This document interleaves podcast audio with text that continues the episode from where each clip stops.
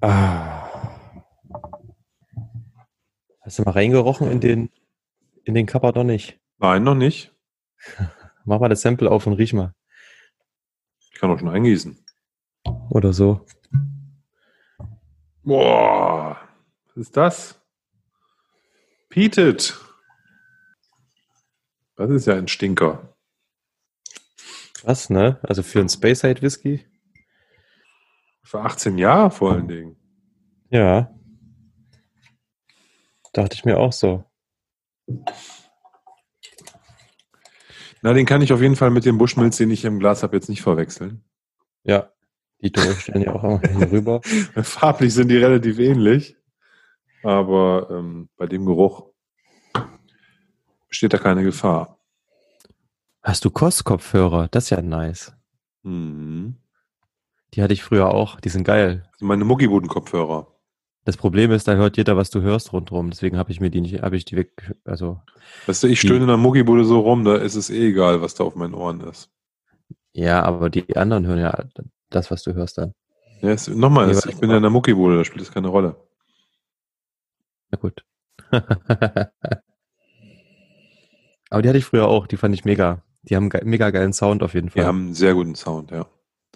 Also Dafür, schön fett also- so. Ja, ja, kosten extrem 30 Euro oder günstig. so, ja, ja. Ja, echt cool. Das ist schon ewig, bestimmt schon drei Jahre oder so. Nicht, Ja, oder ich länger. hatte, ja, ich habe mir die, als ich hier angefangen habe zu studieren, habe ich mir die geholt und habe die dann auch irgendwie drei, vier Jahre gehabt. Die sind dann aber relativ zeitig auch irgendwie kaputt gegangen. Da ist, hat sich die, die Ohrmuschel quasi vom Gestänge gelöst, ist irgendwie mal abgebrochen oder so. Ah, okay, das ist dann natürlich Mist. Ja. Sehr schön. Ja, ich bin mal gespannt. Ähm, mit dem, mit dem Kapperdonnig.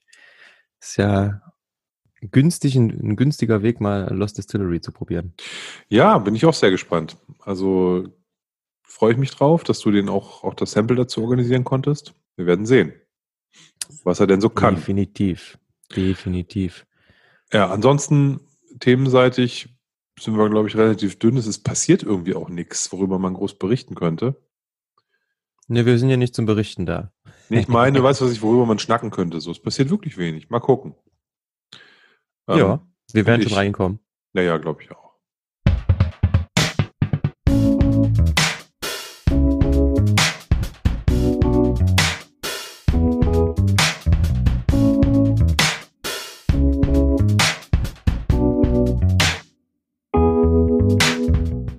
Herzlich willkommen zu Dram Good, dem Whisky Podcast. Mein Name ist Oliver Ich bin Tim. und wir wollen mit euch heute bummelig eine Stunde über das Thema Whisky sprechen. Es geht Schlag auf Schlag. Neue Woche, neuer Podcast. Ja, Wahnsinn. Und auch wenig Zeit dazwischen, weil heute ist Montag. Wir rekorden an einem Montag. Und das ist ja quasi erst vier Tage her, dass wir miteinander das letzte Mal was aufgenommen haben. Ja, Aber nicht schlimm. vier Tage? Hm, stimmt.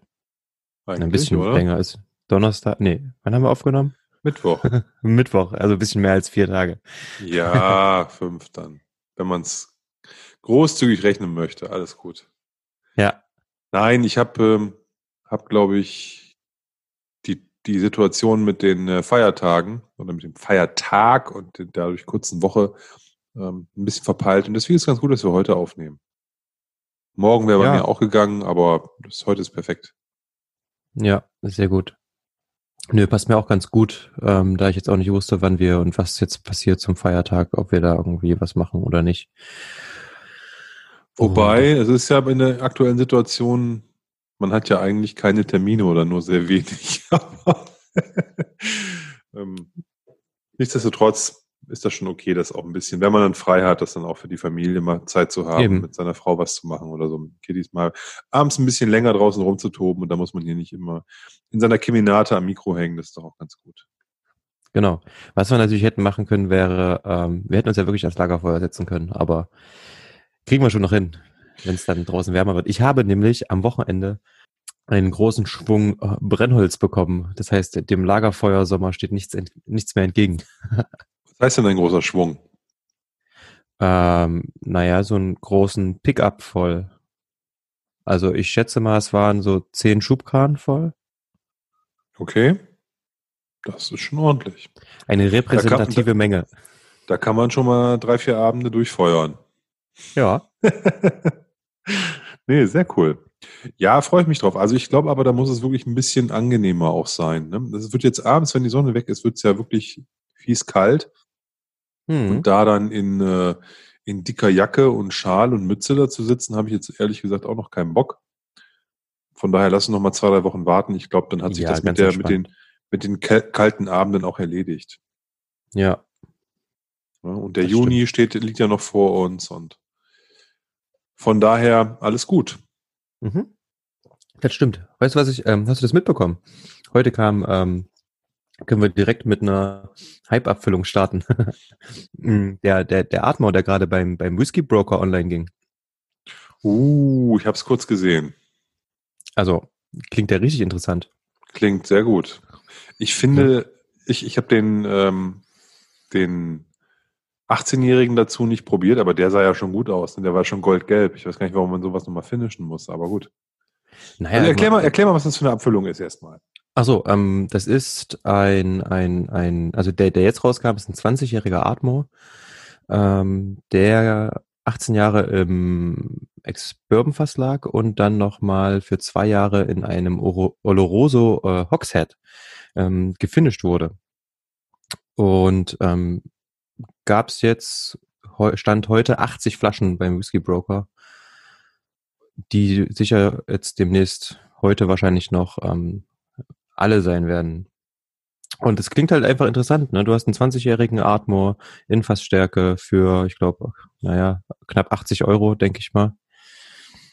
Ist eine interessante Flasche, wo man mal zuschlagen könnte. Also man sieht, was noch geht, ne? Ich finde, beim Whisky Broker sieht man, was noch geht. Preislich. Ja. Ne? Also wo du, also die Sachen sind unschlagbar. Die sind nicht immer alle gut, aber der ruft Preise auf, die finde ich, die sind mehr als fair. Das stimmt, aber man muss auch natürlich sagen, dass da kein, also das ist ja jemand, der kauft Spirit und Fässer und lagert das dann, hat quasi die Kosten davon und ähm, es ist dann niemand mehr dazwischen, also keine Zwischenhändler, keine Importeure, sonst was. Das ist halt ein direkter Weg und da fehlen halt ein paar Vertriebsstationen dazwischen, die den Preis natürlich sonst ähm, etwas in die Höhe treiben würden. Na gut, aber er hat ja sein Kapital da drin, von daher ist es ja auch Das fein. stimmt. Ja. Ne? Aber, also nochmal, 20-jähriger ähm, ähm, Whisky, der dann auch noch in einem, in einem, in einem Fass gefinisht wurde, in einem Sherry-Fass, komm, tut mir gefallen, 70, was hast du gesagt, 70 Pfund? Ja, 70 Pfund, ich glaube, also, also gerade ist ja auch der, der, der Kurs vom Pfund recht gut ähm, gegenüber dem, dem Euro, so dass das insgesamt, glaube ich, so um die 80 Euro sein werden. Ja, da gibt's auf jeden Fall nichts zu maulen, finde ich. Also Jetzt im wirklich Vergleich- nichts zu maulen. Zum Vergleich, der, der 20-jährige original abgefüllte Atmor aus dem First Fill Bourbon mit einem ähm, Anteil an rauchigen Fässern. Also da gab es dann ein paar Fässer, die von der Insel Isla, höchstwahrscheinlich von der Brennerei Lafroig, kommen, wo dann der Whisky auch drin gefinisht wurde oder ein Anteil einfach dazugegeben wurde. Ich weiß nicht, ob es ein Wetting oder ein Finish, Finish ist. Ähm, der kostet ja auch, keine Ahnung, 90 Euro oder so. Für eine Originalabfüllung hat auch natürlich ein bisschen höheren Alkoholgehalt. Ähm, ein sehr, sehr guter Whisky und das hat mich auch so ein bisschen von der, vom Alter halt daran erinnert. Ne? Wobei, der war ja auch schon ein Schnäppchen. Also als der noch ähm, gut verfügbar war, jetzt äh, dünnt sich das ja ein bisschen aus, ne? Und da sieht man auch am Preis, dass der jetzt hochgeht von, ich glaube, 79 hat er mal gekostet, jetzt sind wir schon bei 89 und teilweise drüber. Ja, Ja, aber überleg mal, für 100 Euro kriegst du heute irgendwelche Zwölfjährigen. Ne? Von daher glaube ich, ist das auf jeden Fall immer noch ein guter Preis für den original abgefüllten Atmor. Nichtsdestotrotz die Fassstärke mit einem schönen Finish. Hey, wer, auf, wer Atmor mag und noch Platz in seinem Schrank hat, da kann man das, glaube ich, probieren. ja, kann man machen. Spricht nicht so sehr viel dagegen, glaube ich. Ja, das stimmt, das stimmt. Und die können Rauch, die haben die Sachen, die, also Atmor hat einen schönen, einen schönen Charakter so, ist ein, ist ein toller Malt eigentlich. Mhm. Wenn man jetzt nicht die ganz billigen nimmt, also hier dieser Legacy oder so, das ist natürlich eklig, aber Das ist auch nicht eklig, das ist, finde ich, das, also den kann man durchaus trinken. Also ich finde Ich nicht find- irgendwie, der, der ist langweilig vielleicht ein bisschen, aber der ist nicht eklig. also ja, ich fand den nicht trinkwürdig. Und ich habe ja ich hab da, ja, ich habe da schon irgendwie eine hohe, eine, ähm, also ähm, ein niedriges Niveau, also was das Trinken von Sachen angeht, aber nee, der hat mir nicht gefallen einfach. Sorry. Ist ja in Ordnung. Genau. Nee, Atmo insgesamt finde ich ganz interessant, dadurch, dass sie so ein bisschen auch diese, diese unterschwellige Rauchigkeit haben und nicht dieses ins Gesicht. Also die können auch sehr rauchig sein, finde ich. Aber meistens ist er so ein bisschen unterschwellig, das passt gut dazu irgendwie. Und der ist total wandelbar. Ich finde ihn interessant. Also diesen 12er Atmo finde ich total geil aus dem Portfass. Oh ja. Ähm, Oh das ist ja. so auch so ein Preis-Leistungsknaller, ne? Aber auch reine Bourbonreifung sind cool, also passt irgendwie vieles dazu. Und der kann, kann, kann auch jung sehr, sehr interessant sein. Ich erinnere mich, dass ähm, ich mal einen, ich glaube, Neunjährigen oder so von Anamnalba probiert hatte, der war Knaller. Ja, ich glaube, die können jung, die können alt, die können mittelalt oder so, oder zw- dazwischen irgendwie gut. Ist ja immer auch eine Frage des Fasses und so, ne? Aber ich finde, die haben, die haben, die haben einen coolen Style, Ja. der gerade wer jetzt nicht auf den mega bösen Rauch steht, sondern halt so, es ist oft so ein bisschen gediegener. Es ist rauchig, es ist aber Genau. mehr so ein Heidencharakter, also ein bisschen entspannter, sehr würzig. Ähm, Mhm. Also die machen gute Sachen. Die können, die können, die können Whisky machen. Definitiv, definitiv. Auch wenn sie zu, wo, wo gehören die dazu? Irgendeinem Großkonzern, oder? Ist das Beam? Beam Ähm, Suntory? Das weiß Ich ich, gar nicht. Aber Lafroig, Ardmore und ich weiß gar nicht. Ockentaschen. Ja. Ja, es ist alles eins, es ist alles Beam. Bowmore? Ockentaschen. Ja, ja. ja, okay. Kann ich jetzt gar nicht genau sagen, aber kann schon sein. Tut dem jetzt keinen Abbruch, ne? Ja, Macht jetzt den, den Ardmore nicht schlechter. sag ich ja. Nee, überhaupt nicht. Das ist ja das, ne? Die ähm, können wahrscheinlich dadurch auch ähm, relativ entspannt ihren Whisky produzieren, wo sie Bock drauf haben. Ja, die machen ja auch viel für, für diesen, ähm, wie heißt der Blend? Teachers. Das stimmt. Stimmt. Teachers stimmt. Im, im Teachers Blend ist, glaube ich, der Mhm. Ardmore der Lead Malt. Da kriegt der Teachers eine Rauchigkeit her. Wer schon mal einen Teachers hatte, ist auch trinkbar. Ist jetzt keine Offenbarung. Aber so mit, wenn man so einfach mal für 10 Euro eine Flasche Whisky kaufen will, da gibt's Schlimmeres als ein Teachers. Mhm. Muss man ehrlicherweise sagen. Ja. Hast einen kleinen Rauchanteil. Da liegt so eine leichte Rauchnote drüber. Ich kenne ihn so aus irgendwie so Kneipen oder so. Da steht er ab und zu mal rum. Kann man, kann man durchaus sich mal genehmigen. Zum Bier abends, wenn man jetzt eh nicht auf einem großen Genusstrip ist, sondern äh, auf einem großen, großen Connoisseur-Trip ist und einfach nur was, was, was Cooles, eine schöne Spirituose trinken möchte zum Bier. Da ist so ein Teachers eine, eine gute Alternative. Ja. Habe ich auch nicht so oft bisher gehabt, aber ja, so ab und zu mal habe ich, also ist schon ein bisschen her inzwischen, glaube ich, dass ich Ja, mal Teachers im Glas hatte. Ja. Bei mir auch. Also habe ich jetzt auch nicht gestern oder so, sondern was weiß ich, vielleicht ein Jahr oder so her. Ich weiß jetzt auch nicht, inwieweit da die Qualität hoch und runter geht, aber es ist halt so ein, so ein typischer Hotelbar-Whisky für einen schmalen Taler. Ja. Ich habe ja gerade, ähm, was ich total interessant finde und was mir immer wieder auffällt, ich habe hier gerade ein, ein, ein klein, meinen kleinen Erdungsmalt im Glas. Wir werden heute natürlich noch was verkosten. Was sagen wir dann? Ähm, und mein, Erdungsmalt ist mal wieder ähm, eine klassische ähm, Bourbonfassreifung aus den Lowlands. Es ist ein Daft Mill. Und ähm, es ist total interessant. Die Flasche ist jetzt dreiviertels leer, also ist jetzt kaum noch was drin. Aber wie der sich jetzt in der Flasche über das letzte halbe Jahr mit etwas Sauerstoff entwickelt hat, da geht noch mal richtig was. Also Da kommt jetzt eine, so eine krasse Fruchtnote raus und dazu Kuchenteig und hast du nicht gesehen? Ich bin gerade total überrascht, was ich hier so, also ähm, ich grinse gerade ein bisschen deswegen. Der ist auf jeden Fall ähm, sehr, sehr interessant. Und dieses, dieser Fakt, dass halt, du, du machst eine Flasche auf und am Anfang ist es ja oft so, vor allen Dingen bei den Fassstärken, ne, dass du sagst so, oh, pff, hm, hätte ich mir vielleicht mehr von erhofft, aber es lohnt sich eigentlich immer, dann so eine Flasche echt nochmal von mir aus sogar offen eine Nacht stehen zu lassen, dass da ein bisschen Sauerstoff dran kommt, dann oxidiert der ein bisschen und das gibt nochmal so viel frei, beziehungsweise den dann halt im Glas ordentlich Zeit zu geben.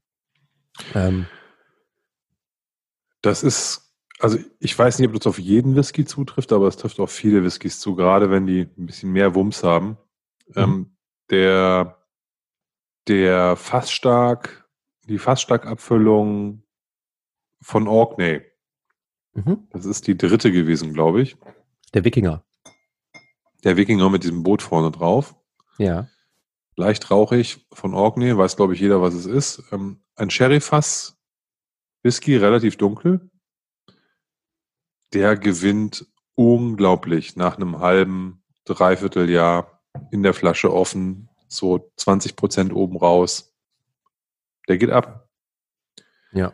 Ne? Den finde ich, den erkenne ich jetzt gar nicht wieder. Also ich fand den damals schon, aber nach dem Aufmachen schon cool, schon nice. Ja, ja. Aber da sind die Komponenten noch auf irgendeine Art und Weise so ein bisschen neben sich.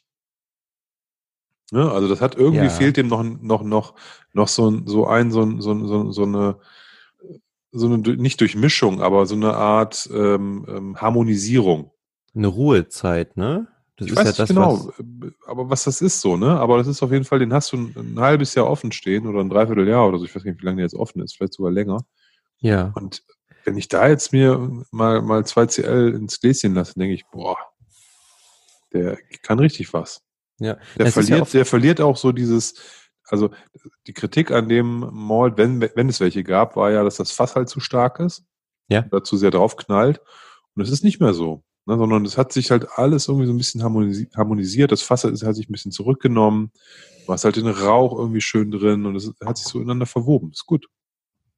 Das, das war ja auch so, dass, glaube ich, also wenn Flaschen halt frisch abgefüllt sind, du bekommst die, eigentlich musst du die noch mal ein Jahr stehen lassen, dass die sich wirklich noch mal setzen. Ne? Also ich meine, ähm, nicht umsonst, ähm, ich, ich glaube Artback war das, die jetzt bei, bei ihrem Anno ihre ganzen Fässer zusammenkippen und das Ganze aber noch mal in einem großen Wettingfass einfach noch mal liegen lassen, um das um, um die Fässer, die dort quasi vermehlt wurden, nochmal schön miteinander ähm, verbinden zu lassen, dass die quasi die Hochzeit ein bisschen länger dauert, ne? Ja, das ist bei allen Spirituosen, glaube ich, ein Faktor, der nicht unerheblich ist. Ich weiß nicht, in was für einem Fass sie das bei, bei Artback machen, ob das jetzt ein Holzfass ist, weil dann reicht's ja weiter. Mhm. Aber die, dieses, dieses Wetting oder dieses Verheiraten oder dieses Nachreifen in Glasbehältern, in Stahltanks, in was auch immer, einem, einem, einem Behältnis, was jetzt sozusagen keine, nicht wie Holz dann wieder Aromen abgibt, sondern einfach nur das Zeug sich in sich selbst ruhen lässt, für viele ein Qualitätsmerkmal. Bei Cognac zum Beispiel hast du das relativ häufig, wenn es ganz alte Cognacs sind, so irgendwie aus dem, also teilweise Jahrhundertwende, 20er, 30er Jahre.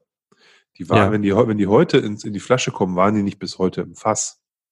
Ja, ne? Sondern die sind in, die sind dann 40, 50 Jahre im Fass gewesen, hat man die rausgeholt und dann lagen jetzt nochmal 30, 40, 50 Jahre in einem Glasballon. Ja. Und haben da eine ganz diffizile, ganz feine,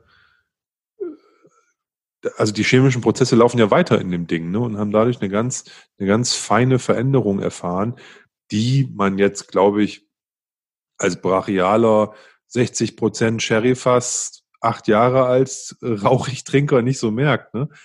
Oder wenn man, wenn man, wenn man halt so nur aus der Ecke kommt, ne? Ja, Aber ja. das ist schon, das ist, ist, ist das ist, übt einen erheblichen Einfluss auf die Qualität der Spirituose aus.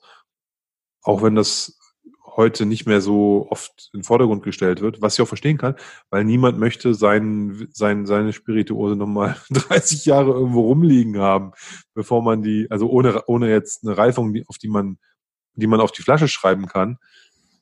We- Weißt du, du, du kannst ja halt nicht dann, dann 100 Jahre auf die Pulle schreiben oder sowas, sondern eben halt nur, da kannst du sagen, da destilliert, da abgefüllt in, in Glas Mhm. und dann eben halt, ähm, da gibt es einen Begriff für bei, bei den Cognac-Leuten, ich weiß nicht, wie der heißt. Also dieser in der, im Glasreifung, die hat auch irgendwie nochmal einen Namen.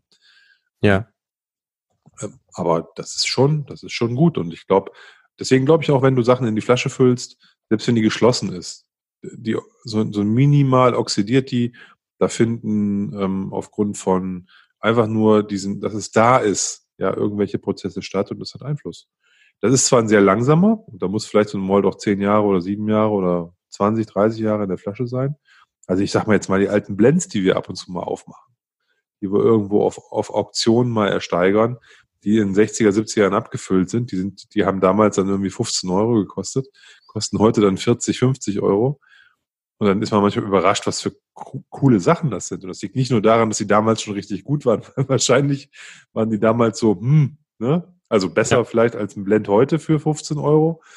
Aber trotzdem hast du dir vielleicht, äh, hättest du dir vielleicht damals gesagt, na ja, aber nach irgendwie 30, 40 Jahren oder noch länger ähm, in der Flasche hat der, wenn, mit, hm. mit Glück, hat der halt ein positives Eigenleben entwickelt. Absolut. Und ähm, das wird ja auch äh, bei Cognac nicht nur gemacht, sondern also Armagnac ist ja im Endeffekt ähnlich. Ähm, mhm. Das ist, glaube ich, nur ein, eine, eine Destillation ähm, unterscheidet die beiden. Ähm, wird das ja ähnlich gemacht. Und also ich finde, bei, bei so alten Sachen, das schmeckt man. Ne? Das ist dieses OBF, Old Bottle Flavor, ähm, was man ab und zu mal hört, das ist auch kein Mythos, würde ich jetzt sagen. Da, da gehen ja die Meinungen auseinander. Und ja. das ist auch, das ist, es gibt ja manche Dinge, ich, dem, dem, dem Löning von whisky.de, den, der hat auch viele gute Sachen mit Sicherheit gebracht und hat viel Awareness für Whisky geschaffen, alles, alles super. Also ein paar Sachen hat er auch halt mal irgendwie nicht so ganz auf die Kette gekriegt. Und das ist ein Thema. Ja. Weil der schwört Stein und Bein, dass in der Flasche nichts mehr passiert. Und das sagt er immer wieder, wenn es um solche Themen geht. Und sorry, das ist falsch. Na, das stimmt einfach nicht. Deswegen, also, der, sagt, wenn Whisky aus den 60ern anders schmeckt, dann weil man den in den 60ern anders produziert hat und nicht, weil sich deine Flasche verändert hat. Und ja. das ist halt Quatsch. Ja. Also das ist auch richtig natürlich. Das ist nicht ganz falsch, ne? aber natürlich hat sich da was getan und dementsprechend ähm, gibt es noch ein paar andere Sachen, wo ich sagen würde, da ist er nicht so ganz auf der das ist nicht alles so ganz korrekt, aber wie gesagt, kein Bashing, ne? Ich, der, ähm, der hat mit Sicherheit ähm, sehr, sehr viel Einfluss und hat auch viele Sachen äh, nach vorne gebracht, die vielleicht früher auch keinen interessiert haben und so, von daher alles gut. Aber das ist halt so ein Thema, das fällt mir immer wieder ein, weil viele Leute sagen, ja, das, das weiß ich, aber das ist nicht so, ein Whisky reift in der Flasche nicht mehr nach, definitiv, gibt kein Old Bottle Flavor. Und dann, zieht, dann beziehen sich die Leute immer auf den Lüning. Weil der das in seinen Videos immer oder mehrfach schon kolportiert hat. Gut. Ja. Schwierig. Ja. Man muss ja jetzt keine, keine, keine singuläre Meinung aufgreifen. Man kann sich ja bei mehreren Sachen ähm, schlau machen. Wie gesagt, und dazu gibt's ja auch, wie gesagt, wir haben ja letztens eine, eine Bücherfolge gemacht, einfach mal lesen auch. Ne? Es gibt ja genügend Bücher, die das auch so ein bisschen mit, mit, mit, mit aufgreifen. Und auch Immer andere jetzt Leute, mit Lesen, tut mir mal leid, lesen. Also wirklich. Also ich kann maximal noch einen Podcast hören. Und eigentlich höre ich auch nur Dram Good. Und da weiß ich doch schon, schon alles, was ich wissen muss. Aber lesen. Ja, ja. Weißt du, du schreibst immer so schöne Texte hier, äh, sowohl auf deinem eigenen Blog, Mr. Barleycorn übrigens, kann ich hier mal sehr wärmstens empfehlen. Das sind dann lange Texte und wem die zu lang sind, der kann dann mal auf dramgood.de die Beschreibung der Folge gucken. Und da muss ich auch irgendwie bestimmt eine halbe Minute lesen oder naja, vielleicht 20 Sekunden, bis ich so dein, deine Beschreibung der Folge durch habe und dann kann man, kann ich mich doch gleich anhören eigentlich. So viele Wörter. Super. Ey, komm, ich fasse mich schon immer kurz. schon. Nein, machst du schon, alles gut. ich glaube ja auch. So viele Wörter. Nein, ich glaube ja auch, dass ähm, das eine ganz andere Sache ist, wenn man auch mal ähm, Sachen überlesen internalisiert, als wenn man immer nur zuhört. Also das heißt, diese Beschallung von außen, da vergisst man noch viel. Wenn du ein gutes Buch liest und es ist selber gelesen, ist, ist das eine ganz andere Erfahrung, als wenn du im Auto sitzt und dir ein Hörspiel anhörst, auch wenn das auch cool ist und schön unterhaltsam ist. Aber das ist halt auch schnell wieder weg. Mhm. Ja, und das ist beim selber Lesen, glaube ich, nicht so. Deswegen sollen die Kinder ja auch lesen, damit die die Sachen noch behalten, die sie lernen sollen. Ne? Mhm. Nee, das stimmt wirklich. Ähm, deswegen, es gibt genügend Bücher, interessante Bücher. Kann man, muss man ja nicht immer machen, wenn man mal Zeit hat und Bock drauf hat, ne? Oder einfach mal nachschlagen oder so. Man muss jetzt nicht das ganze Buch durchlesen. nö, nö, nö. Also ich beziehe das jetzt gar nicht nur auf Whiskybücher, ich meine das generell. Ne? Ja. Ähm, ähm, Lesen ist ein bisschen out, glaube ich. Das hat vielerlei Gründe. Aber mir macht das sehr viel Spaß und Sachbücher bin ich nicht so der, habe ich nicht so einen guten Zugang zu. Deswegen fällt mir das mit den Whiskybüchern nochmal ein bisschen schwer. Habe ich ja schon erzählt. Aber ja. nichtsdestotrotz, äh, das Lesen ist ganz wichtig, auch für den Wortschatz, für andere Dinge. Für das Begreifen der Welt. Ja, also ist ja. Uh. Das wäre ja auch mega, mega langweilig, wenn man sich jetzt nur Whiskybücher reinziehen würde, ey. das wäre also erstens ein bisschen traurig, ähm, weil dann fehlt ja der Rest. Wäre aber wahrscheinlich ganz cool, ne? Ja so. So, was ist dein Hobby? Ja, mein Hobby ist Lesen. Und was liest du so? Ja, ich lese nur Whiskybücher. ja, das wäre. Ich lese nur Sachbücher zum Thema Whisky. Nein. Ja. Nee, nee, das muss nicht sein. Aber Lesen ist ja, ähm, liegt ja auch gerade im Trend, weil da braucht man keine anderen Menschen zu. Touché. Ne? Also ich finde, also es gibt ja momentan einige Dinge, die äh, komplett neu sind, zu denen man keine anderen Menschen braucht. Zum Beispiel sich ein Whisky-Festival angucken, online. Ne? Also Fair Isle online oder Campbelltown Malt Festival online oder was auch immer. Ja. Jede, jede, das Tomatin hat, glaube ich, auch immer was gemacht. Ja, das habe ich mir angeguckt. Siehst du, hast du sogar geguckt? Also du, du, die, die aktuelle Situation um, um unser Zuhause bleiben, äh, führt natürlich dazu, dass solche Formate gerade interessant werden und dass sich die Distillerien, die ja eigentlich normalerweise dann irgendwie, keine Ahnung, 1000 Besucher am Tag irgendwie in ihrer Distillerie rumturnen haben und da schönen Whisky verkaufen, dass die jetzt sagen, wir wollen das diesen Kontakt zu unseren Fans nicht komplett abbrechen lassen und wir switchen jetzt zu online. Ja, ja aber ich muss sagen, ja, sorry, sprich. Ich, wie gesagt, ich habe mir das angeschaut, das war ähm, vor drei, vier Wochen oder so, dieses erste Whisky-Festival. Ja, im Endeffekt war das eine Aneinanderreihung von irgendwelchen ähm, A, Verkostungen und B, Brand Ambassadors, die halt was erzählt haben. Ist mal ganz cool, aber ich habe ihn relativ schnell ausgemacht. Ich fand es relativ langweilig. Ich glaube, äh, wir haben alle noch keine Erfahrung, wie man ein Online-Format so gestaltet, dass das wirklich cool ist. Und da wird jetzt gerade viel probiert. Und je nachdem, wie viel Geld du da reinsteckst, wie sehr du dir quasi Profis aus dem Entertainment-Bereich holst oder dir da was abguckst, je nachdem, wie, wie gut, wie, wie intensiv du das machst, desto besser wird auch das, was du dann zeigen kannst. Du brauchst ja nicht nur Content, du brauchst auch irgendwie einen Spannungsbogen, du brauchst eine Show, du brauchst irgendwie Mucke, du brauchst, weiß der Geier was, ne? Also einfach nur sagen hier, wir machen hier Masterclass-Tasting, wir tasten jetzt und sitzen die Leute zu Hause und die haben halt nichts im Glas. Das ist auch irgendwie scheiße, ne? Du musst halt Sample-Sets rausschicken. Du, ja, du kannst Sample-Sets rausschicken, du kannst aber auch sagen, wir machen, wir gucken mal in eure Hausbar, guckt ihr auch in eure Hausbar und dann machst du so ein interaktives Ding, ne, dass die Leute miteinander kommunizieren. Ne? Wer, was mhm. habt ihr in der Hausbar? Und dann, ich meine, das ist jetzt auch ein alter Hut. Ich will nur sagen, es gibt halt tausend Wege, miteinander zu kommunizieren. Die Leute können ja auch eine Response geben, die können ja auch antworten, die können ja was sagen. Du könntest sozusagen auch äh, sagen, hey, wer Bock hat, wir, wir, ähm, ähm, wir geben euch eine Möglichkeit, hier euer Statement zu irgendwas zu rekorden und dann veröffentlichen wir das oder was auch immer. Ne? Also es gibt ja da viele Möglichkeiten, die Leute einzubinden und das gehört, glaube ich, auch dazu. Also nicht nur monodirektionale Beschallung, ja, das heißt, dass die irgendwas senden und du der Empfänger bist und dann da wie vom Fernseher sitzt, sondern eben auch irgendwie eine Form von Interaktivität da reinzubekommen. Das glaube ich, glaube ich, in, den, in diesen aktuellen Formaten total wichtig, das hinzubekommen.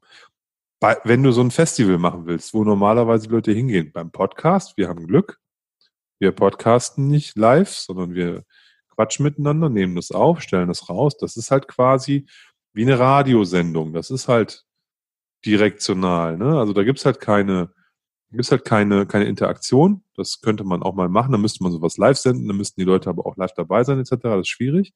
Ja.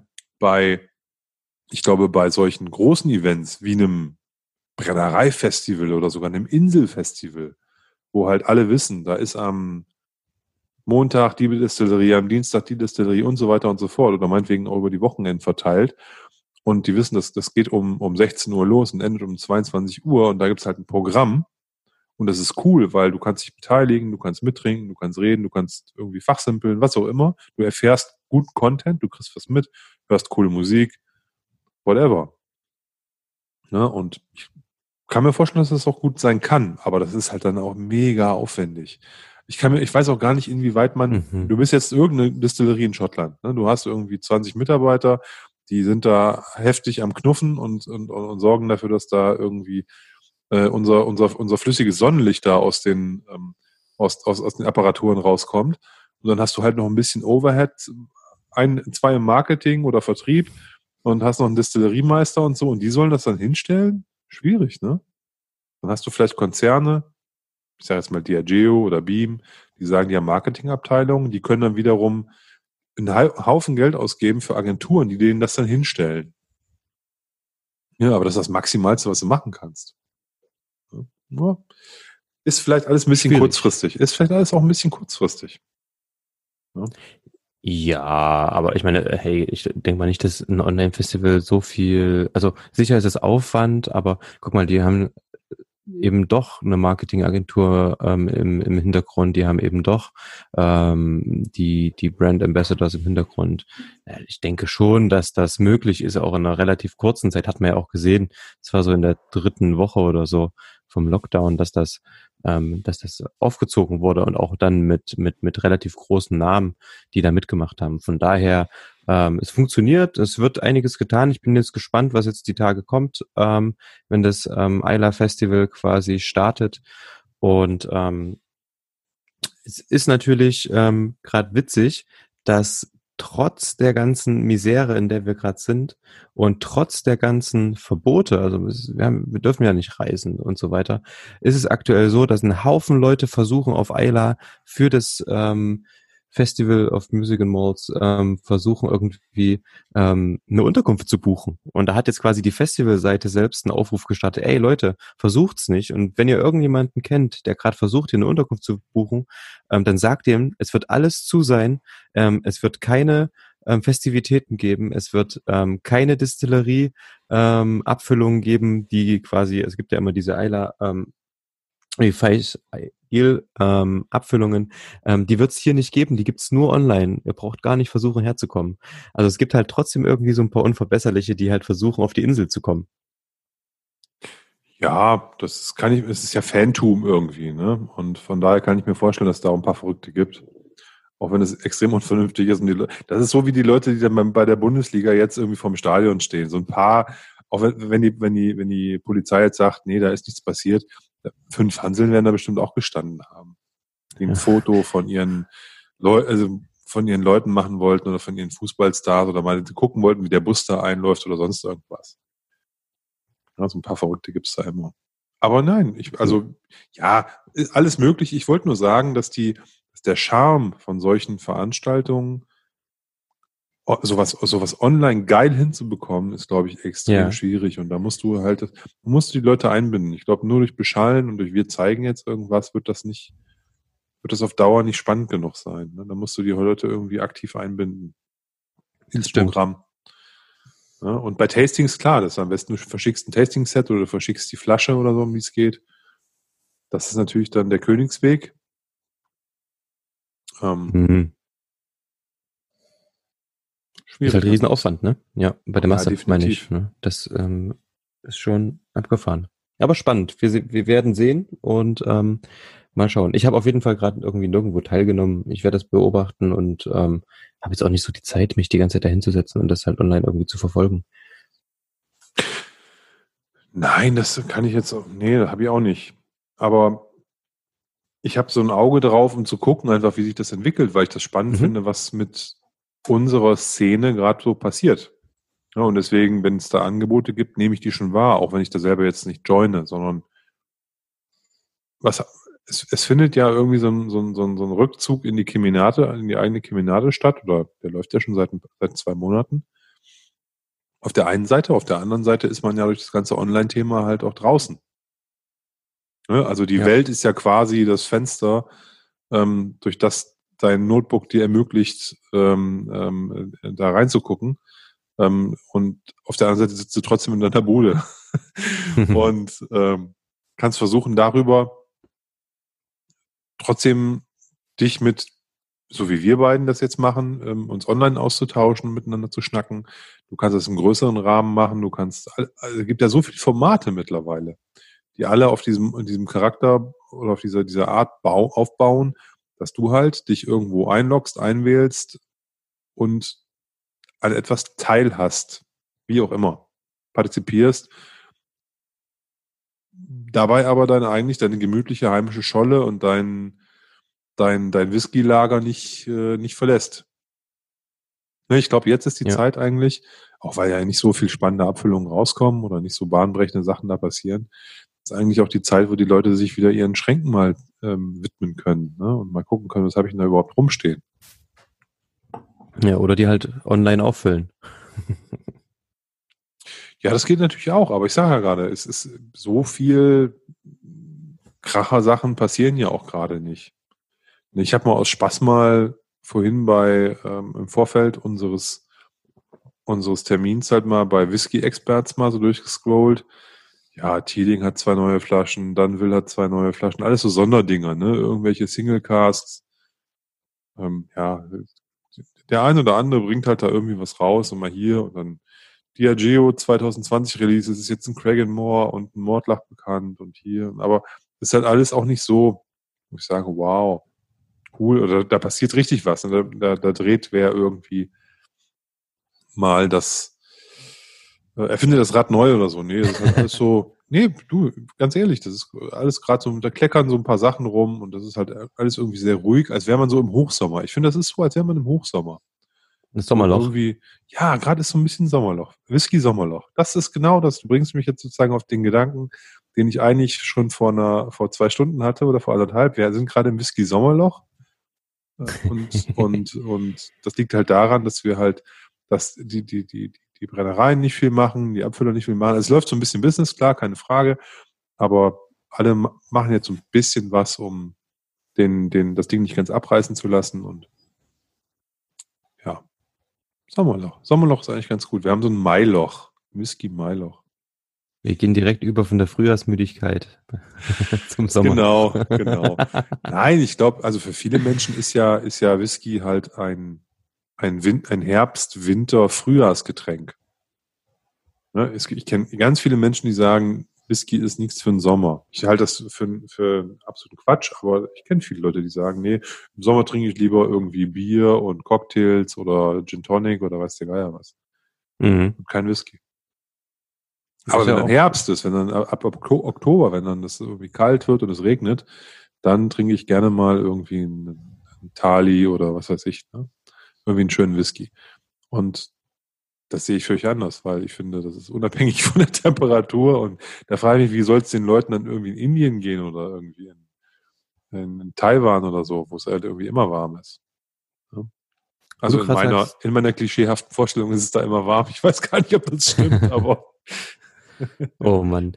Wo du gerade sagst äh, Sommer und wo du gerade sagst ähm, Talisker. Ich habe mir am, am, am Wochenende ähm, einen, einen Cocktail gemixt und zwar habe ich mir eine Mint Julep gemixt ähm, mit Talisker 10. Und das war ganz schön geil. Also im Endeffekt ist das nichts anderes als ähm, zerstoßenes Eis, also Crushed Eis ähm, mit, mit ein paar angedrückten Minzblättern und einem Teelöffelchen ähm, Zuckersirup und dann 5 Cl Whisky drauf und dann das Ganze vollgeknackt mit Crushed Eis und ordentlich gerührt, schön kalt gemacht, noch ein bisschen Minze oben als Deko drauf und ab dafür. Total erfrischend, ähm, kommt mit dem Rauch, mit dem nicht so krassen Rauch vom Talisker ziemlich gut. Kann man auch mal machen. Also so Whisky-Cocktails, das, das hilft mir uns für den Sommer auf, Olli. Finde ich super. Da ich ja auch ein absoluter Cocktail-Dau bin und da überhaupt keine Ahnung von habe, da brauche ich auf jeden Fall deinen dein Support, dein, deine, deine Checkung. Dein, ähm, ja, tatsächlich so. Ich bin, also fürs Publikum da draußen, ich bin der Typ, der mit einem Tim in eine Cocktailbar geht und sagt, ja, ich, den Rittenhausreihe nehme ich auch, aber ich hätte ihn gern einfach so wie er ist in einem Nosing-Glas. Und ein Pilz dazu. genau, und wenigstens ein Pilz dazu. Ein großes bitte, ja? So, und, ähm, wenn der Tim dann zwei Cocktails trinkt, trinke ich dann halt einen Pilz und oder ein, ein Cocktail, ich weiß gar nicht genau, aber trinke ich dann einen Pilz und ein Rittenhausrei oder ein Boma 12 oder was dann diese Bar halt irgendwie an Whisky hergibt. Und ähm, aber ich habe mir vorgenommen, da mich auch ein bisschen zu ändern und bin auch in den letzten Wochen habe ich mich auch so dezent dem Thema Cocktails mal wieder genähert oder oder Drinks oder wie man das so sagt, Mixgetränke. Mixology. Ja, irgendwie auch immer. Ich habe ähm, hab ein, paar, ähm, ein paar Sachen mal probiert und äh, ja, das macht schon Spaß. Von daher ist, glaube ich, jetzt, der, der, der Sommer kommt ja erst noch, auch wenn sich so fühlt, als würde der schon irgendwie äh, zwei Monate gehen. Das ist ganz komisch, aufgrund, dass das so, aufgrund der Tatsache, dass hier so ein wunderbares Wetter war die letzten Wochen und Monate, habe ich das Gefühl, wir sind schon irgendwie im Sommer, aber wir sind noch gar nicht im Sommer, wir sind echt noch im Frühjahr. Von daher, ähm, lass uns gucken, dass wir den ein oder anderen guten Cocktail vielleicht auch mal in so einer Session mixen. Ja, dass wir einfach mal einen schönen Cocktail trinken. Hm. Hier bei dramgood.de. Da mussten wir nur vorher das Rezept geben und so, dann kriege ich das auch hin. Das machen wir zusammen. Wenn's ja, wenn wir das funktionieren das können wir auch zusammen machen, na klar. Also müsste ja. ja jetzt eigentlich gehen, ne? Also vom Prinzip können wir uns ja auch eigentlich wieder treffen, oder? Theoretisch hätten wir heute auch eine, eine Präsenzveranstaltung machen können. Ja, also das stimmt. Seit dem Wochenende können wir eigentlich auch wieder zusammen. Es ist, es, ich glaube, uns wird dieses Thema mit den, ähm, mit dem Online weiterhin begleiten, aus dem einfachen Grund, weil wir dadurch eine Traktion hinbekommen, die wir sonst natürlich nicht hinbekommen. Ja. Weil wenn wir, da müssen wir uns überhaupt nochmal äh, drüber unterhalten, ob wir auf Dauer diese einmal pro Woche so hinstellen können. Momentan Nein. geht das alles noch, aber ich ja. glaube nicht, dass wir das, wenn uns der Alltag wieder mehr packt, dann werden wir auf jeden Fall two-weekly gehen, glaube ich. Wenn nicht wieder zurückfallen in alte Muster und beim monatlich bleiben. Mhm. Müssen wir halt mal gucken. Ne? Aber momentan, ich bin, ich bin halt noch komplett im, im, im, im Homeoffice und da, da ich die ganze Woche zu Hause bin, kann ich sowas entspannt auch abends machen. Wenn ich drei, vier Tage die Woche unterwegs bin, wird das wieder schwieriger. Das kann man auch vom Hotel mal machen, aber dann das jede Woche hinzubekommen, ist dann halt eben dann nicht mehr so einfach. Und du bist ja in deinem Job da auch komplett dann eingebunden, also quasi ja in naher Zukunft auch wieder komplett eingebunden, spätestens nach, nach den Sommerferien wieder, wenn ich das so mhm. richtig verstanden habe. Dann wird es ja wahrscheinlich wieder komplett losgehen und dann ist es eh schwer, einmal pro Woche so einen Tag, so einen Abend sich freizuschaufeln dafür. Ja, freischaufeln ist gut, weil ich wollte gerade sagen, also auch jetzt schon, ne, dadurch ähm, ändert sich zwar die Art und Weise, wie das gerade alles abläuft, aber ich glaube, der Arbeitsaufwand ist gerade äh, der gleiche. Zumindest für mich. Ja, nur ich meine, wenn du jetzt, ähm, wie soll ich das formulieren? Wenn du halt dein komplettes Soziales um dich rum noch hast. Ach so, ja. Dann hast das du stimmt. ja, dann musst du ja deine freie Abendzeit nicht nur mit dem Olli teilen. Ich habe kein viel, anderes. Soziales. ne, dann hast du ja zig andere Leute, die auch irgendwie an dir zerren und mit dir was machen wollen. Und dann kannst du halt äh, nicht sagen, ich mache jeden Mittwoch halt hier nur das. Sondern dann möchtest mhm. du vielleicht auch mal mittwochs irgendwie vor die Tür gehen oder bei schönem Wetter mal sagen, hey, nee, ich will jetzt nicht um 20 Uhr mit dem Olli was aufnehmen, sondern ich sitze hier gerade schön auf dem Balkon oder auf der Terrasse oder äh, in der Kneipe oder so, weißt du? Ja. Von daher da das momentan nicht geht, haben wir halt mehr Zeit, dann kriegen wir das mal hin.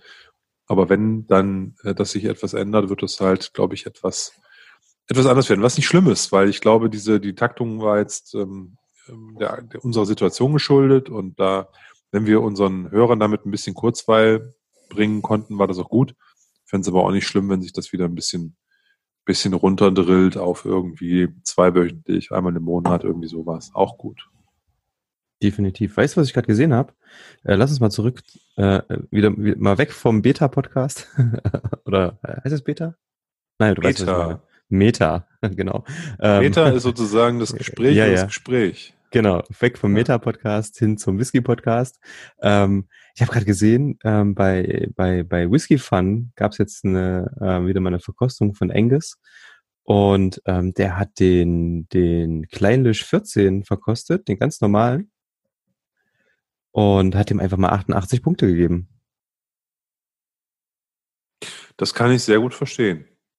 Ähm, das wollte ich nämlich gerade sagen. Das ist wirklich so ein Teil, wenn du, wenn du irgendwo, wie du zum Beispiel relativ häufig mal in einer Hotelbar bist oder irgendwo in einer anderen Bar und willst einen Whisky trinken und siehst einen kleinen Lisch 14, ähm, definitiv immer ähm, No-Brainer. Der geht immer.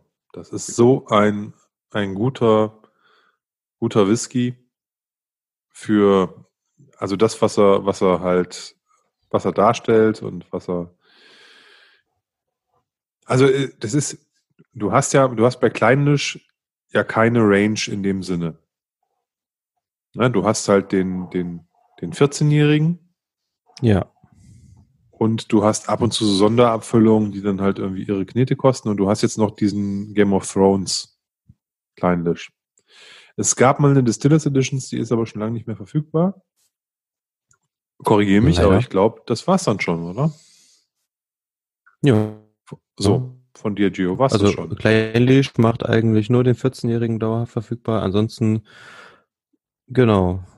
Ähm, aber interessant. Ähm, wollte ich nur hier kurz mal ähm, am Rande droppen, dass ich das gerade gesehen habe, weil das auch irgendwie so ein, kann man ja als Tipp sehen. So eine Drop Flasche it, kann man sich ruhig mal zulegen. ja, it. weil Nein. günstig. Mach. Wir sollten solche, solche, solche, uns solche, solche, solche Buttons besorgen, wo wir dann draufdrücken und dann kommt irgend sowas. Wo wir dann so Ich ein hab- paar Sachen aufnehmen. Ich können. dachte, eh, findest du nicht, dass mein Jingle gerade ziemlich gut war? Nein. Wollen wir mal zum heutigen Whisky kommen? Du hast ja was ganz Besonderes mitgebracht. Erzähl doch mal, was du da heute Ich Abend sponsorst. Ja, sponsorst. Ähm, ich habe vor, vor, vor geraumer Zeit, irgendwie vor einem halben Jahr oder so, hat mir mal ähm, ein, ein, ein Bekannter ähm, gesagt, hier, guck doch mal, es gibt gerade einen ähm, Kappadonic oder Donich, äh, wie auch immer man das ausspricht, ähm, und zwar original abgefüllt. Dazu muss man wissen, die Brennerei ist schon relativ lange geschlossen und wurde auch schon abgerissen. Inzwischen stehen die, die Brennblasen in, in, in, in Belgien rum. Die äh, Washbacks hat Wolfburn ganz im Norden von Schottland. Also gibt's gar nichts mehr, nur noch Fassbestand. Und ähm, es gab immer mal ein paar unabhängige Abfüllungen von Kappadonich und die ähm, waren aber auch ja immer relativ pricey, würde ich sagen. Ne? Und jetzt gab's ein Travel Retail und ähm, da kostet so eine Flasche, ich glaube, weiß nicht, 150 Euro. Und da gibt's also zumindestens von dem günstigsten der dieser Reihe, es gab, glaube ich, insgesamt ähm, zwei oder drei, einen ähm, 18-jährigen und dann noch zwei ältere Abfüllungen davon. Und den 18-jährigen habe ich mal ähm, bei uns im Forum, äh, habe ich an der Flaschenteilung teilgenommen, weil ich den mal probieren wollte. Klang an sich interessant und wann bekommt man mal so günstig ähm, einen Whisky aus einer geschlossenen Brennerei? Und was hier sehr, sehr interessant ist, also für die, die es eventuell ähm, nicht wissen, ähm, Kappadonich ist eine, eine Brennerei, die in der, in der Speyside liegt. Ja, wer jetzt so an Speyside denkt, denkt höchstwahrscheinlich ähm, eher an so, naja, florale und durch Sherry geprägte Whiskys. Was wir hier haben, ist ein stark rauchiger Whisky aus dem Bourbonfass. Also eigentlich komplett anders und wir haben vorhin kurz ins Sample reingerochen und ich dachte auch so, what? Was ist denn das? Ähm, also komplett an meinen Erwartungen vorbei, aber total interessant. Und ähm, naja, wie gesagt, ich habe einfach mal ein Sample besorgt, habe dir das heute vorbeigebracht, um damit wir heute mal sowas probieren können, was auch mal, wie gesagt, ähm, eine, eine andere Sache ist. Ja, äh, Cappadonic hat ja, kann man ja viel zu erzählen, jetzt ohne was über die Cappadonic Destillerie zu erzählen, weil von der habe ich überhaupt keine Ahnung, da weiß ich gar nicht, wann die, wann es die gab, wie lange und so weiter und so fort. Aber ich weiß, wo die Brennblasen von Cappadonic heute stehen. Die stehen nämlich in Belgien. Und zwar haben die, wurden die Brennblasen nach dem Schließen der Destillerie an die Old Distillery oder The Old Distillery in der Nähe von Lüttich ist die. Das sind so ah, 40, 50 Kilometer westlich von Aachen, so rüber Richtung Belgien. Äh, wurden die verkauft. Und die produzieren damit heute fleißig belgischen Whisky mit den Cappadonic Brennblasen. Auch geil, oder? Ja, gute Grundvoraussetzungen, ne? Sich einfach Ori- Original-Equipment, was schon in Benutzung war, zu besorgen und dann ähm, das Beste draus zu machen. Ja, fand ich krass. Ähm, ich war vor zwei Jahren in Belgien im Urlaub, allerdings in, einer, in Südwestbelgien, in der Wallonie, an der Grenze zu Frankreich. Und wir sind da vorbeigefahren an Lüttich und so, ne? Und ich habe noch gedacht, ah, eigentlich müsstest du jetzt hier, ne? Aber hast ein gepacktes Auto mit äh, Kindern und Frau dabei, dann kannst du halt nicht irgendwo an so einer Distille halten mal. Wenn du eigentlich noch 200 Kilometer Auto fahren musst und froh bist, wenn du dann irgendwann mal an deinem Zielort angekommen bist. Deswegen hat das weder auf der Hin- noch auf der Rückfahrt geklappt.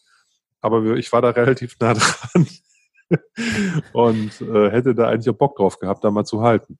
Aber hat halt in Ja. dem, äh, in dem, äh, in dem Fall nicht sein sollen. Wer aber im westlichen NRW wohnt, Raum Aachen, ne, selbst von Köln aus ist das, kann man da mal eben hinfahren. Ne, das sind irgendwie, weiß ich nicht, 120 Kilometer oder so.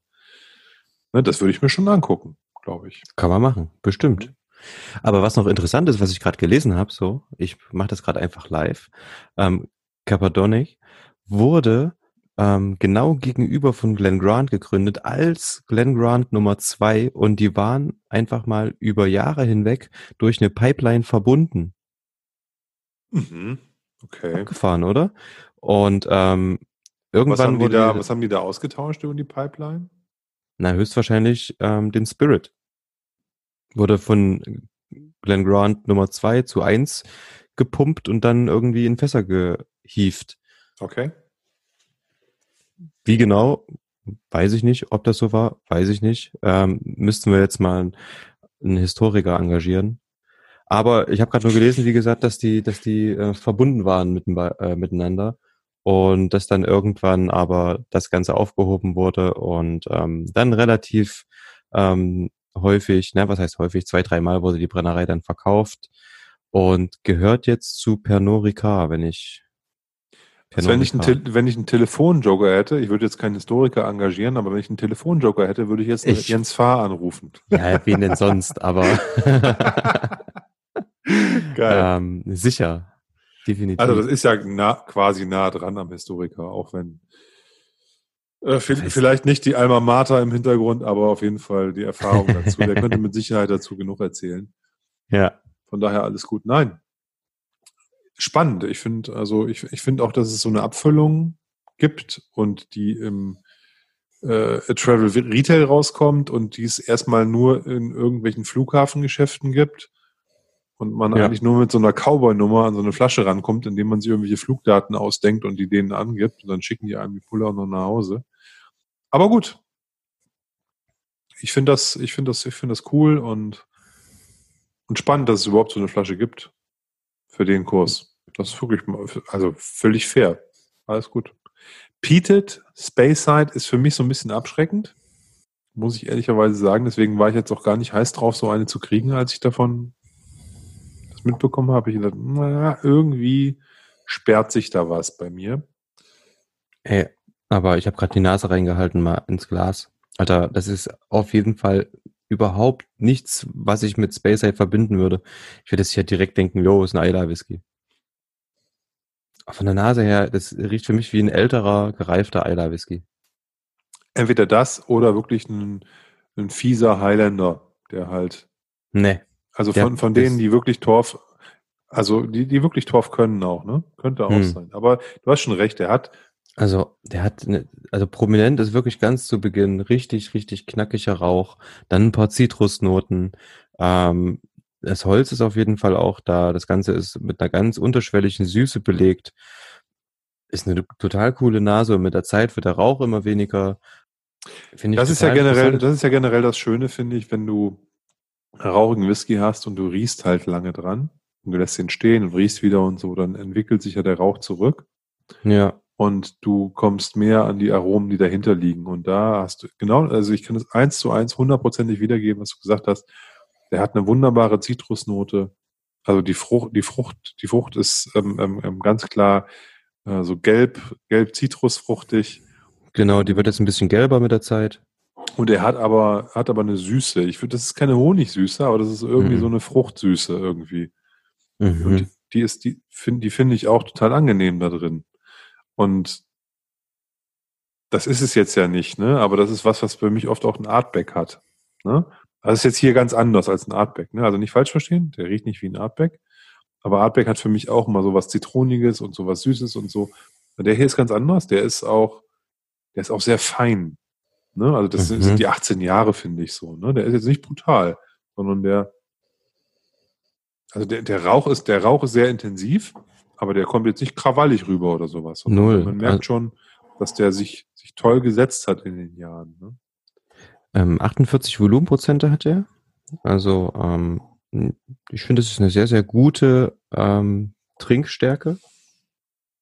Und ähm, bringt auf jeden Fall relativ viel Volumen aus dem Glas mit raus, jetzt in der Nase. Gefällt mir eigentlich wirklich.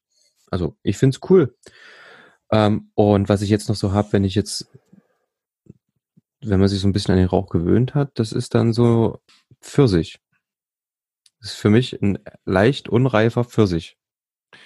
Der schon süß ist, aber noch nicht zu quietschsüß. Ich bin gerade auf einem komplett anderen Trip. Also bei mir ist die Frucht gerade weg. Mhm. Ähm, was aber auch daran liegt, wenn man die Nase an den, an den, an den, an den Glasrand hängt, und zwar da, wo sozusagen das, ähm, das Glas dir am nächsten ist, Mhm. dann kommt so eine ganz ätherische, Mhm. nicht Menthol, aber so eine, dann, dann, dann, dann wird der Rauch extrem kräuterig ätherisch. Mhm. Und dann geht halt, also der Rauch ist dann weg, aber du hast so eine, so eine, so eine, so eine, so eine Ölnote wie von Kräutern und Gewürzen und so ganz krass. Und die habe ich halt gerade hier. Das hatte ich vorhin ganz zu Beginn auch nochmal viel intensiver. Das ging jetzt weg und jetzt aber, wo du es mir wieder ins Gedächtnis gerufen hast. das ist so witzig. ich habe gerade, ne? habe gerade null Frucht, also wirklich null. Also gar nichts. Doch, doch, da ist. Aber ich bin also jetzt, habe mich gerade in den, ich habe mich gerade in den, in den, in den, in den Kräutern gesuhlt. Ja, mit Kräutern besudelt. Ja, ich habe mich gerade hier so rein, so reinfallen lassen in das Glas und jetzt bin ich natürlich da auf dem, auf dem, auf dem Trip. Jetzt muss ich erstmal wieder meine Nase mit einem äh, Ru- Geruch an der Bierflasche und sowas nochmal ein bisschen erden, dass ich da wieder auf einen anderen, auf einen anderen Trip komme. Das sollten wir vielleicht mal machen in Zukunft auch. Ähm, nochmal, nochmal so ein Stielchen Kaffee einfach hier daneben stellen, dass du deine Nase so ein bisschen neutralisieren kannst. Wirkt ja Wunder. Wie gesagt, jetzt hatten wir, wir haben gerade kurz ähm, den Jens erwähnt, ähm, wenn du, wenn du in Delitzsch bist und äh, dort an einem Tasting teilnimmst oder einfach so zum Taste and Talk bist, dann steht dort in der, in der, in der Mitte vom Tisch immer eine, eine, eine Whisky-Dose. Und ich hatte schon relativ häufig reingeguckt, weil ich es immer wieder vergessen hatte. Was ist denn hier für Whisky drin? Dann machst du ja auf und da ist aber da, da ist Kaffee drin, da sind Kaffeebohnen drin, ungemahlene. Und dann nimmst du dort eine Nase und dann ist ähm, Kaffee, der neutralisiert ja die ähm, Geruchsknospen. Und dann kannst du dich wieder, wenn du vielleicht jetzt gerade einen, einen relativ intensiven Sherry-Whisky hast und danach vielleicht ein bisschen was, was ein bisschen dezenter ist, ähm, dann, dann kannst du das ein bisschen neutralisieren und kannst wieder so fast bei Null starten. Ne? Das ist ganz angenehm. Finde ich gut. Also ich, Also- ich, kann, ich kann auch an der Bierflasche riechen oder an anderen Sachen nur einfach mal so oder auch einfach nur nichts riechen mal einen Moment. Ne? Dann bin ich auch schon wieder raus. Aber du hast Ja. schon recht, Kaffee ist nochmal, weil das, das Schöne an Kaffeegeruch ist, also an Bohnengeruch, nicht an einem, an einem brüten Kaffee, sondern oder auch nicht trinken, sondern an diesem Bohnen riechst. Ähm, und da, da, da das habe ich ja auch vom Jens äh, irgendwann mal mitbekommen. Das bleibt nicht hängen. Mhm. Ne? Also du riechst an dem Kaffee und ähm, der, der, der erdet die Nase, der rotzt da alles raus, was da vorher drin war, aber der bleibt selber nicht drin. Der bleibt selber nicht drin. ja, Ne? Der ja. Kaffee ist dann weg, irgendwie nach 20 Sekunden, 25 Sekunden. Mhm. Hast du noch nicht mehr in der Nase. Und wenn du dann wieder an Malt riechst, riechst du den anders. Mhm. Ne? Von daher, ja. Stimmt. Jetzt hier, ähm, wenn ich ne, ne, ein Bier hier offen habe, kann ich auch an der Bierflasche riechen. Das, dann, dann saugt man das halt ein. Muss auch ein bisschen warten und dann geht es auch wieder weg. So, das geht auch. Nein, und der Cabernet nicht. Ich habe ich hab den jetzt auch wieder ein bisschen anders in der Nase. Jetzt habe ich wieder mehr Fruchtnoten. Mhm. Aber der Mhm. Rauch geht nicht so richtig weg. Ich habe gerade mal probiert. Und der hat ordentlich Bums auf jeden Fall. Also 48 Volumenprozente sind ja, äh, wie gesagt, angenehm und waren auch in der Nase angenehm. Aber auf dem Mund, äh, im Mund hast du ein ordentliches Prickeln, da kommt die Süße nochmal richtig durch. Ähm, du hast eine schöne Eichenwürzigkeit am Ende, die, die, die, die dann so auch ins so ein bisschen hm, trockener abdriftet. Und natürlich Fettrauch. Also ich hätte nicht gedacht, dass der so krass rauchig ist. Abgefahren. Würde ich, also hätte ich den blind verkostet, würde ich den direkt straight to Isla. Also Ja, wirklich. Also jetzt, wo der auf der Zunge ist, boah, also gut, toll. Mhm. Ähm, ich hatte vorm Probieren nochmal, wenn du gesagt hast, ich habe den gerade probiert, habe ich nochmal gerochen und da hatte ich so einen ganz kurzen Moment eines Saunaaufgusses unter dieser zitronigen Süße. Ja. Ähm, jetzt, ich bin jetzt ja schon im Abgang drin quasi, ne? Jetzt habe ich hier Schokolade und mh, Also immer noch, also der, der Rauch wird jetzt zu so, so einer ganz angenehmen, ganz ähm, leichten Asche, also nicht so richtig aschig krass, sondern halt für mich aber ein bisschen da. Kalter Rauch, kalter Rauch mhm. und leichte, leichte Asche. Aber schokoladige Süße. Mh. Hm. In der ja, Nase kommen. Helle Schokolade. Helle Sch ich habe ja richtig helle Schokolade. Vollmilch habe ich hier gerade. Ja, Schokolade ist bei mir nicht so.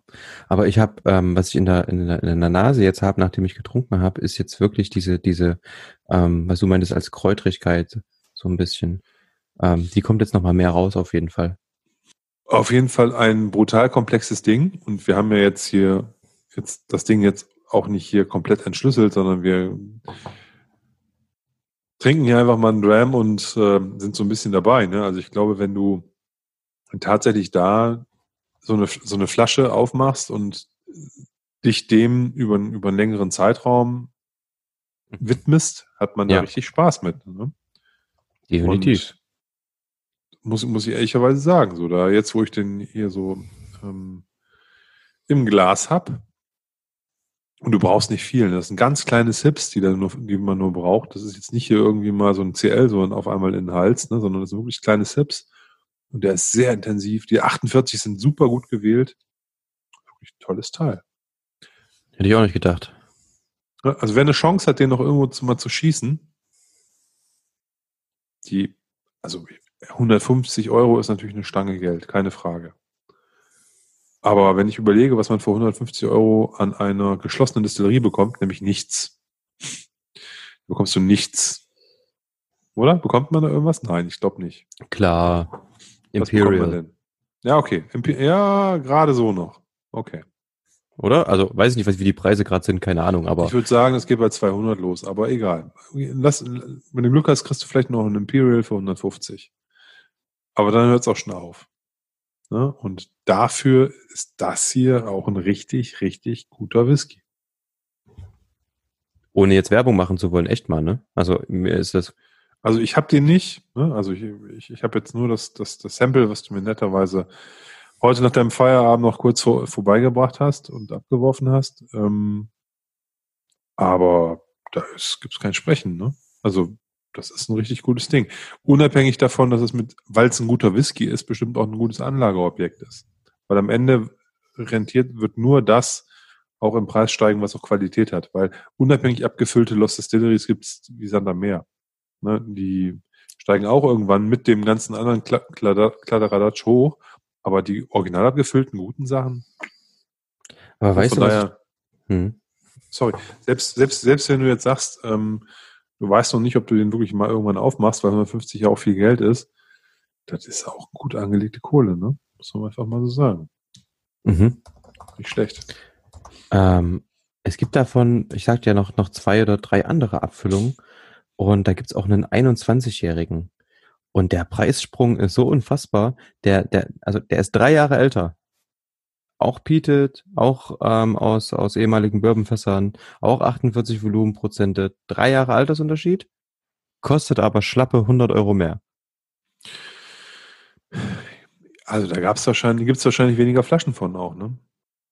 Das ist, äh. hat da bestimmt was mit der Batchgröße zu tun, denke ich mal. Aber klar, die, guck mal, die, das ist ja, du bringst so was raus, du findest irgendwie noch Fässer und du denkst, okay, wie machen wir das? Ne, dann haust du den 18-Jährigen noch für irgendwie gerade bezahlbar raus. Ne? Also in dem Fall sehr günstig sogar, aber noch irgendwie für einen normal Whisky-Käufer, also 150 Euro sind jetzt schon, wie gesagt, obere Grenze, aber das ist man vielleicht noch bereit auszugeben, wenn man weiß, dass eine Lost Distillery oder ein größerer Kreis ist bereit, das auszugeben. Und dann hast du ab mhm. 21 Jahren hast du dann die Freaks, die sagen, hey, für 250 Euro für eine 21-jährige Lost Distillery, da bezahle ich für andere 500. Touché. Oder? Mhm. Ja, und was hast du gesagt, was war das dritte? Gibst du von denen auch anbietet? Weil das fände ich ja nochmal spannend. Ja, die, also da gibt's eine ganze Serie von, ich weiß nicht, ähm, ob die anbietet sind, glaube ich, für den asiatischen Markt. Die kriegst du ja gar nicht. Mensch, muss ich wieder nach Taiwan fliegen und mir dann eine Flasche kaufen. ja, also es ist relativ ähm, schwierig, da irgendwie ranzukommen. Ne? Ich würde es ja tun, aber mich lässt ja niemand fliegen gerade. Also es gibt definitiv äh, noch einen Peated, der 25 Jahre alt ist. Den gibt's aber nur in ähm, Edinburgh auf dem Flughafen. Ja, aber der ist bestimmt auch, was kostet, was wird der sein? 500, 600 Euro plus, ne? Ja, ich glaube, ja, 550 Pfund oder so kostet der. Naja, okay. Das ist jetzt, da, äh, ja, da hört's auch dann, hört's auch dann irgendwie auf, ne? Das ist dann auch reine, das ist ja rein kaufen und weglegen und gucken, wie es, ähm, wie sich der Wert steigert. Also mit der Hoffnung, dass das auch passiert.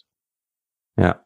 Also Ja, es ich geht glaub, hier, Bei, bei fünf, also auch wenn er 25 hat, ne, da ist, glaube ich, Mhm. bei, fünf, bei 500, 600 Euro oder Pfund oder was auch immer, da Ja. ist die Wertsteigerung schon ein Stück weit eingepreist.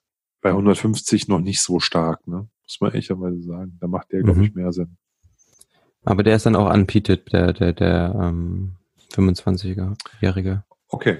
Da weiß man jetzt nicht, ne, ähm, was jetzt da der, der Vorteil ist, aber Obwohl, es gibt beide. Ach, ist jetzt egal. Manometer.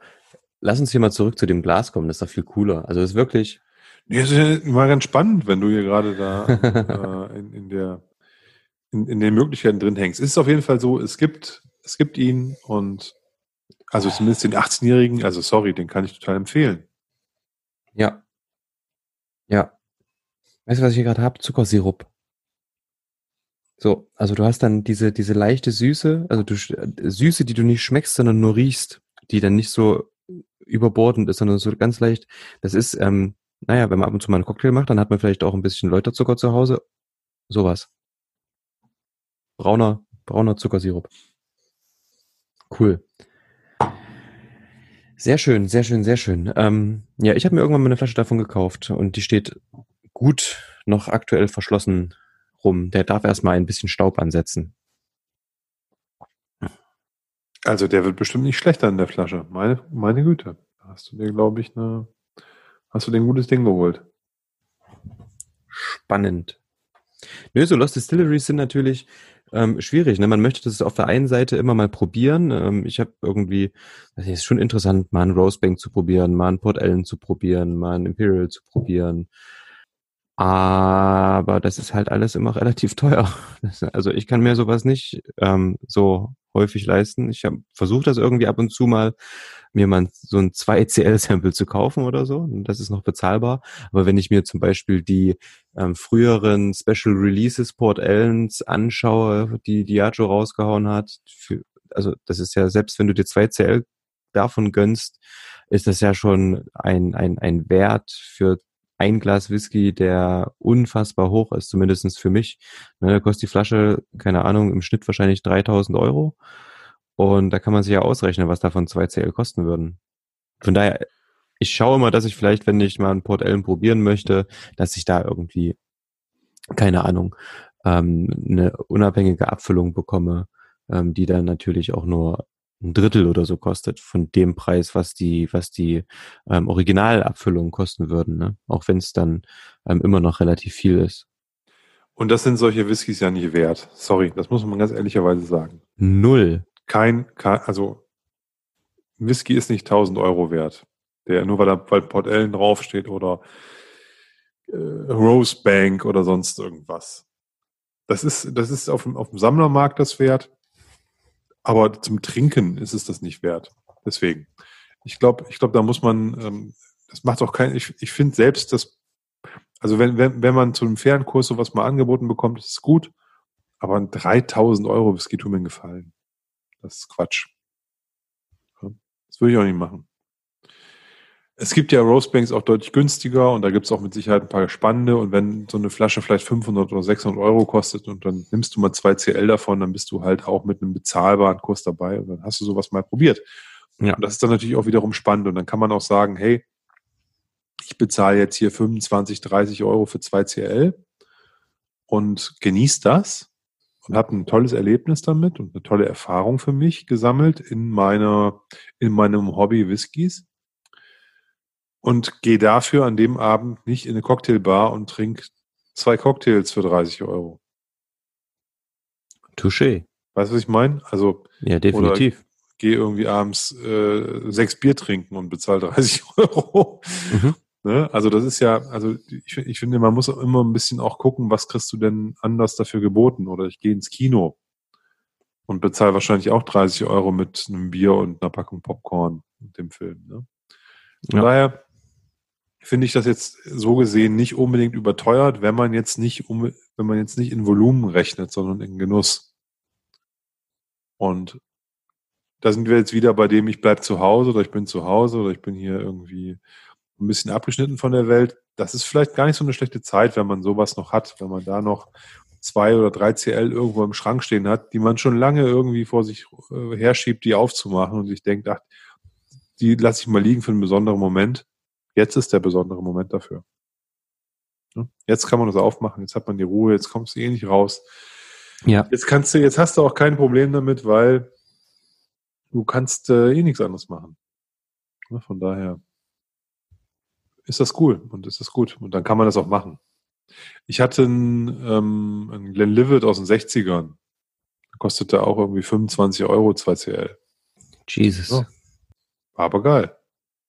Ja, es sind halt, wie gesagt, darum geht's ja auch, ne? Man möchte natürlich auch mal so diese alten Sachen probieren, vielleicht auch mal die aus geschlossenen Brennereien probieren. Ist auch Ähm, alles, ist auch alles gut. Da hast du dann, dann da holst du dann dein schönstes Glas raus. Du lässt den erstmal, du riechst dran, lässt den alle zehn Minuten, guckst, wie der sich verändert. Ne? Du, ähm, die 2CL, die sippst du ja jetzt auch nicht in, in, in zweimal weg, ne? sondern da ist man dann auch echt mit beschäftigt. Trinkst zwischendurch ein Glas Wasser, ähm, machst irgendwas, ne? dann, dann, dann gehst du da wieder. Also das ist ja halt irgendwie auch so, ein- so ein Happening, so ein bisschen. Ne? Ja, definitiv. Es ist jetzt nicht, wenn du jetzt ein, ähm, was weiß ich, einen, einen, Buna 12 offen hast, dann gehst du die halt 3 CL rein und die, die sind nach 10 Minuten weg. Ne? Das ist ja okay. Dafür ist der Whisky dann auch da. Ne? Das ist doch nicht schlimm, finde ich. Ja. Ne? Aber bei sowas bist du dann halt anders unterwegs. Und genauso jetzt wie diesem hier. Guck mal, wir, wir reden jetzt wahrscheinlich schon 20 Minuten über den Whisky und haben, ähm, ich habe von meinen 2 CL die oder so, die ich mir eingegossen habe, habe ich hier immer noch ein CL im Glas. Ne? Von daher. Ja, ich auch. Alles, alles gut. Definitiv. Nö, macht Spaß. Schön. Dann denke ich, liebe Zuhörer, lieber Olli, wir haben es für heute. Wirklich?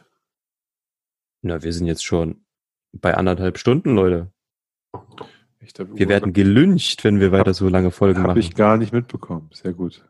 Ja, zum, zumal auch die Rechnung immer, immer so hoch wird von unserem Podcast-Dienstleister. Nein, war nur ein Scherz. Das ist alles nicht so schlimm. Nee, cool. Also nochmal danke für diesen super edlen Tropfen, den du da organisiert hast. Sehr gut. Deswegen, wie gesagt, Foren und so weiter sind halt ähm, voll interessant, weil man halt an Flaschenteilung teilnehmen kann auch mal und, und dann auch Ja. sowas mal findet. Und Ja. wie gesagt, so eine Flasche will man vielleicht auch nicht dann ähm, aufmachen oder eventuell sich keine kaufen. Ähm, da ist das mega cool. Man kann sich durchprobieren. Man hat außerdem irgendwie immer nette Kontakte und ähm, kann irgendwie davon nur profitieren. Deswegen macht das Spaß. Forenleben ist ganz cool. Manchmal stresst es ein bisschen. Man muss ja auch nicht ähm, regelmäßig reinschauen. Ab und zu mal ähm, ist definitiv witzig und ähm, hat mir schon viele schöne Momente bereitet. Amen. Das Wort zum Sonntag. Amen, Amen, Amen. Nein, alles gut. Ja, super. Dann bleibt uns nichts anderes, als euch eine, einen, einen angenehmen Sonntag und eine gute Woche zu wünschen. Dito. Ja, so, wenn ihr das hört, ist ja der, der, der Vatertag vorbei. Der wird wahrscheinlich nicht ganz so komatös laufen wie normalerweise bei euch. Von daher gehe ich mal davon aus, ihr seid fit und äh, habt danach eine gute Woche. Die wünschen wir euch auf jeden Fall. Ciao, ciao.